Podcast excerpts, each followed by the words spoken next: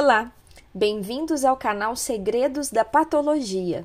No episódio de hoje, iremos analisar se a Covid-19 é uma doença pulmonar ou sistêmica.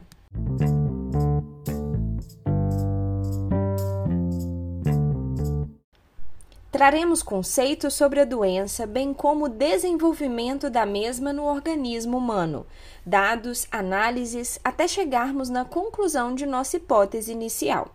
Vamos aprender juntos?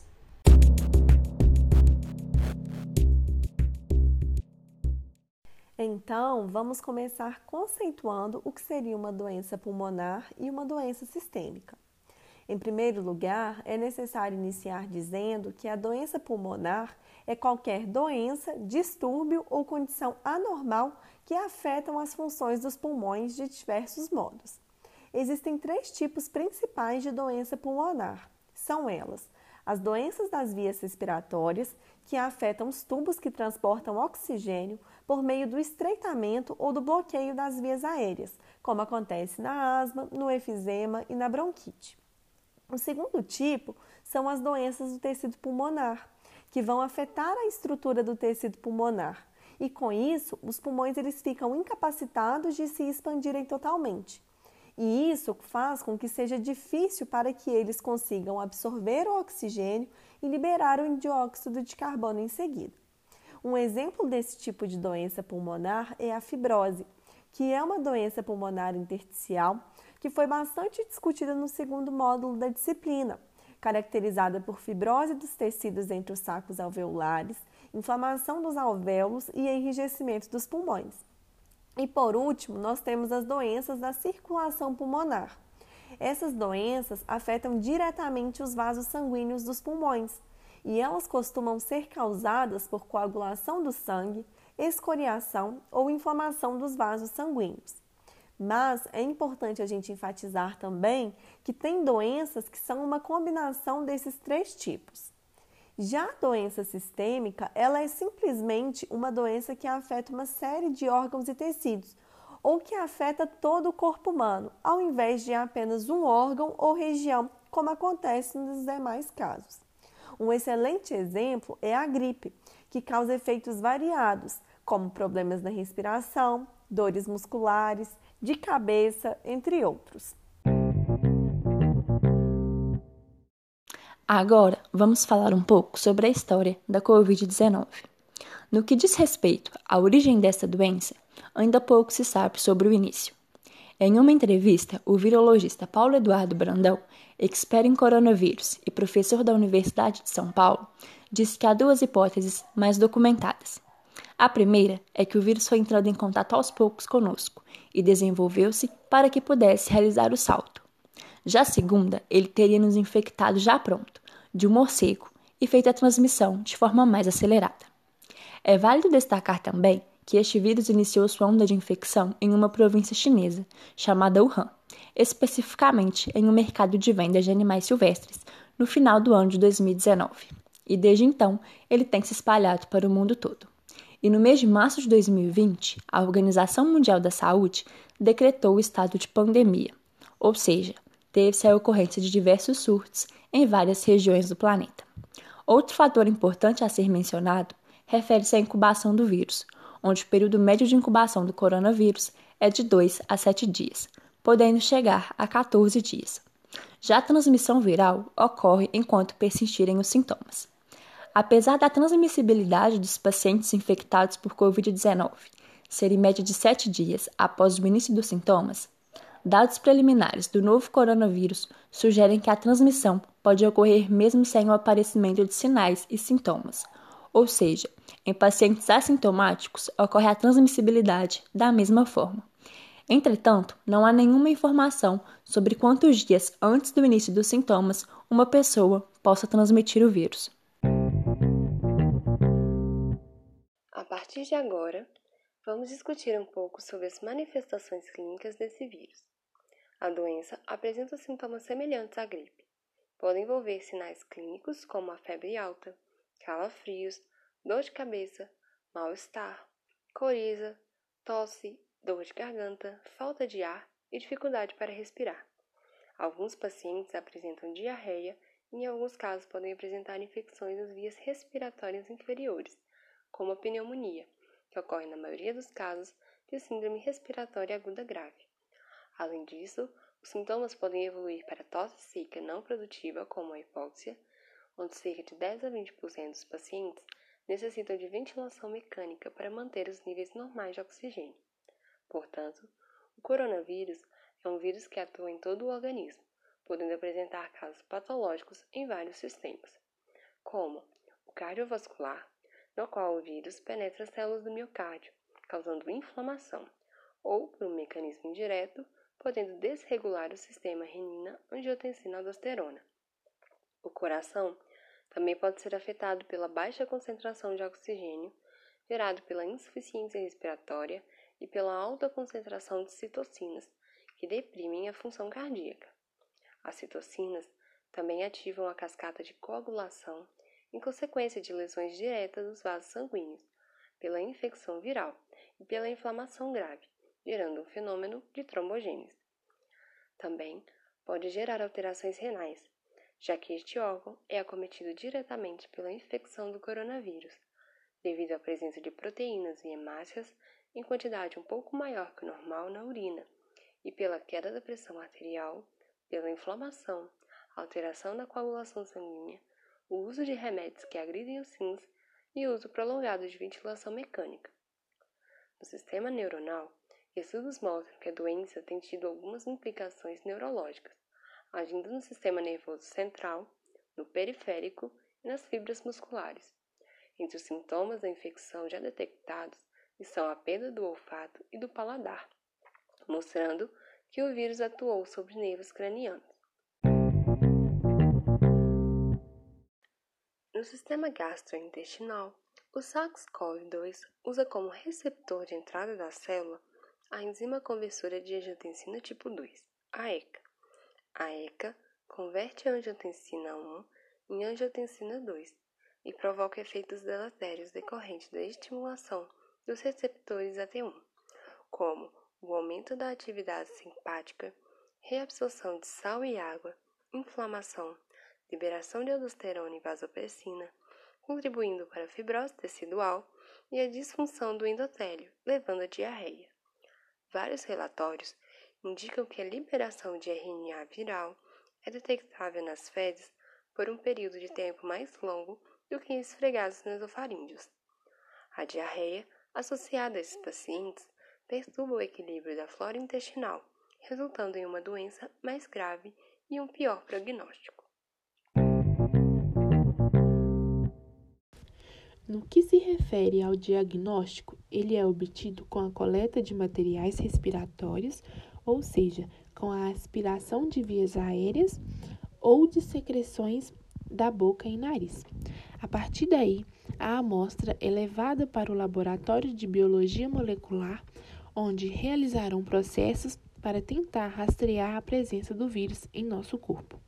Praticamente todos os dados que tratam da situação no Brasil na pandemia do coronavírus são questionados e comparados desde que a doença chegou oficialmente ao país em fevereiro de 2020. Com quase 4 mil mortes por dia, a vacinação no Brasil precisa acontecer de forma mais rápida e eficaz, pois as medidas de isolamento não estão sendo respeitadas e cada dia mais o vírus só avança por todo o país. O Brasil aplicou a primeira dose da vacina somente em 10% da população. Estamos caminhando a passos lentos e o vírus se propagando cada dia mais. Estão sendo utilizadas as vacinas de Oxford e a Coronavac no Brasil. A Coronavac, o laboratório responsável é a Sinovac, feita pelo Instituto Butantan, e são necessárias duas doses. Já a Oxford, o laboratório responsável é a AstraZeneca, fabricada pela Fiocruz, e é necessária também duas doses. O Mato Grosso do Sul é o estado que mais vacinou, com 10,8% da população imunizada. Em Mato Grosso, 4,5% de vacinados corresponde a 160.720 pessoas. É importante ressaltar que a vacinação não é a cura. Não existem estudos de eficácia da vacina em crianças e adolescentes. Elas também não foram testadas em grupos específicos, específicos como pacientes oncológicos e imunossuprimidos. Mas é a maneira mais eficaz de reduzir o número de casos e de mortes. O atual governo vem sendo duramente criticado por não tomar medidas mais eficazes para diminuir o contágio e as mortes. Por muitas vezes, o atual presidente, no ano de 2020, anulou contratos e compras da vacina, e esse ato é sentido por toda a população brasileira nos dias atuais.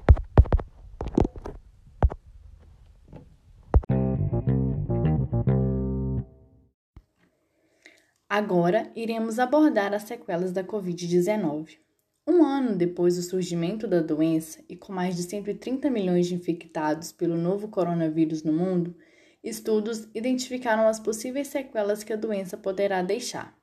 Em todo o planeta, aproximadamente 75 milhões de pacientes são considerados recuperados da Covid-19.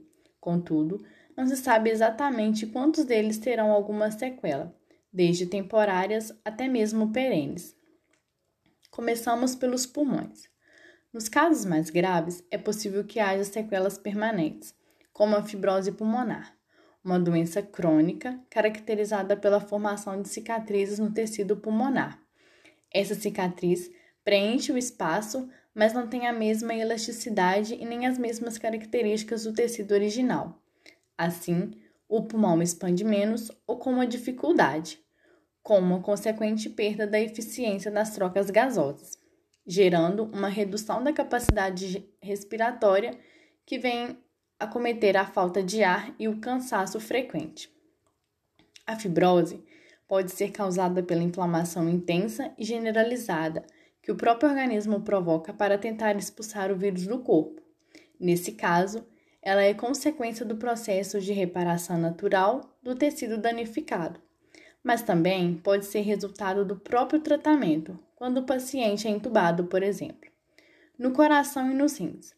Um estudo recente realizado na Alemanha apontou que entre 100 pacientes recuperados, 78% apresentaram algum tipo de anomalia no coração mais de dois meses após a alta, onde apresentaram manifestações como cardiomiopatia, miocardite, arritmia cardíaca choque cardiogênico e isquemia. Já nos rins, as evidências mostram uma incidência elevada de falência entre os casos mais graves de Covid-19, gerando manifestações como proteinúria, hematúria e insuficiência renal aguda. No cérebro, a ocorrência de uma série de sintomas neuro neurológicos que vão desde confusão mental e dificuldade cognitiva a delírios, que também tem sido documentada entre pacientes com Covid-19. Podem gerar manifestações como dor de cabeça, tontura, ageusia, anosmia, encefalopatia, AVC e síndrome de Guillain-Barré. A Covid-19 pode provocar problemas em outros órgãos, dentre eles o fígado, pâncreas, intestino e pele. Manifestações da Covid-19 em outros órgãos. No fígado, aminotransferase elevada e bilirrubina elevada. No pâncreas, hiperglicemia e cetoacidose diabética. No intestino, diarreia, vômito ou náusea e dor abdominal. Na pele, petéquia, levedo reticular, eritema e urticária. Além de tudo, ainda pode se ocorrer a síndrome pós-UTI, o período prolongado no hospital eleva as chances do paciente ter outros sintomas, que vão desde perda de força muscular, força motora, alterações da sensibilidade, até mesmo depressão, ansiedade, alterações cognitivas, prejuízo de memória e da capacidade de raciocínio.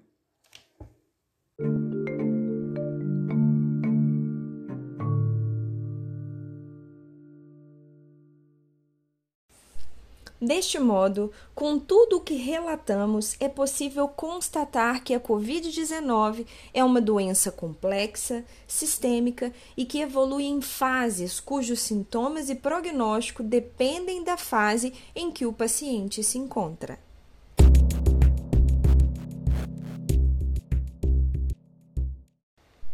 Embora a característica clínica fundamental da doença pelo coronavírus seja respiratória, também existem complicações neurológicas, renais, digestivas, cardíacas e até mesmo em outros órgãos. Ou seja, seus males e seus sintomas não se limitam às vias aéreas e aos pulmões. Boa parte do corpo pode ser afetada, o que nos permite concluir que sim, a Covid-19 é uma doença sistêmica.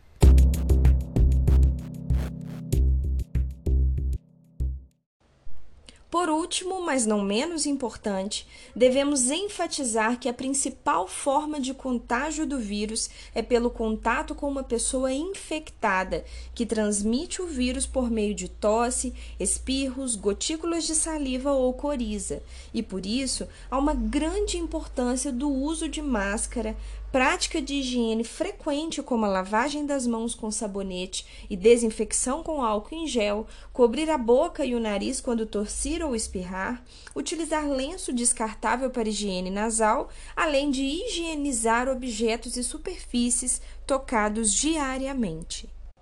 Além disso, evitar o contato próximo com pessoas, não compartilhar objetos pessoais e ficar em casa sempre que puder, como forma de isolamento social, são as maneiras mais adaptadas para se proteger atualmente do contágio com o novo vírus.